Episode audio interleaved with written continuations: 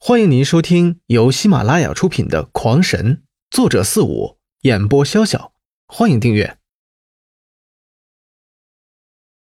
第六十二章，好了，你滚下去吧。再看了一会儿，黄佳琪也感觉是问不出什么结果了，于是冲着庄清源大喝一声，如同呼喝自家小狗一般，然后对着自己门下的弟子一挥手道：“搜！”挨个给我搜。接着，其他武宗也都快速的命令自己的门下弟子，快速的冲进了人群中，开始挨个进行搜身，并且通过心跳的快弱强慢来侦查可疑人员。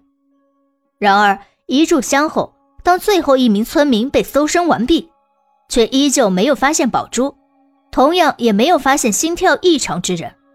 显然，大家心里都没有鬼。自然不会心跳加速什么的。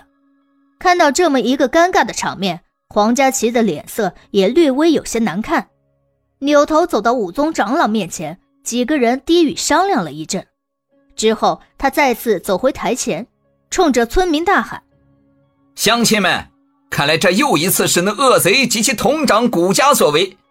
虽然他们做了这十恶不赦之罪，但是我长虹宗还是大人有大量的。”不会追究他们，所以一会儿我们全村人一起进山，大家在他们居住的山洞前大声喊话，用大家的真心感动他们，给他们最后一次机会。如果他们再不知悔改，我长虹绝不轻饶，必株连九族。黄佳琪最后一句话说的是十分的恶狠，那意思很明显，这村子里世代为邻，大家都是扯着骨头连着筋的亲戚。这一株连九族，还真不知道会牵扯出多远去，甚至可能将整个圣元村全灭也说不定呢。说这话时，他也就不再理会村民，转身跟其他宗门长老下台而去。接下来，广场四周呼号之声大起，那些宗门弟子就如同赶牛放马一般，将村民向村外赶去。而这时，谁也没有注意到整个空间突的无声的异动。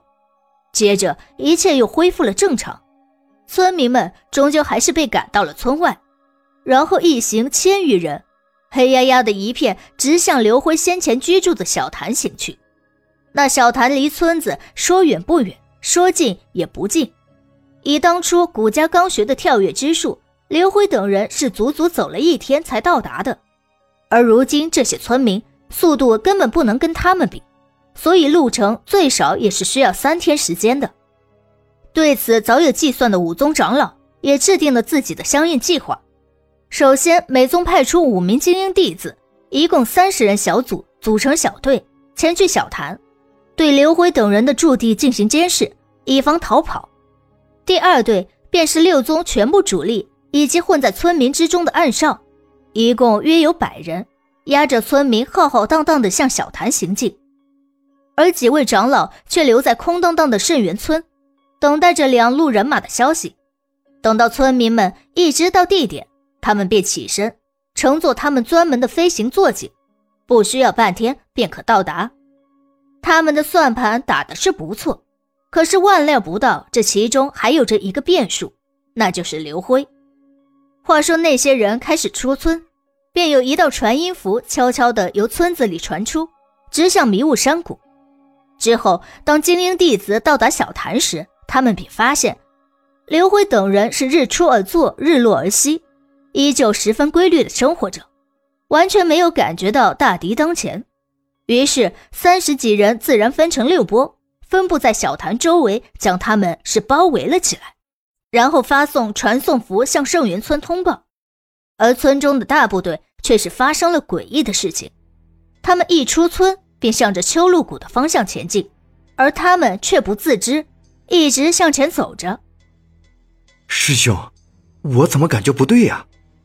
这时，六名不同宗的弟子都悄悄地靠近自己本宗的领头弟子的身侧，然后一只手指指着前方的山头，一边在他们耳前低语道：“你看那个山头，我记得在村子里边看的时候，它是在南面呀。”而现在他在我们前面，那代表着我们在往南走啊！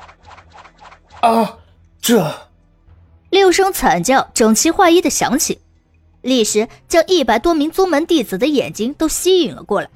而出现在他们眼中的，却是六名带头弟子个个负伤倒地，鲜血狂喷而出，眼看是活不成了。而他们的背上都插着一根用豪猪刺制成的飞剑，显然是被案件所伤。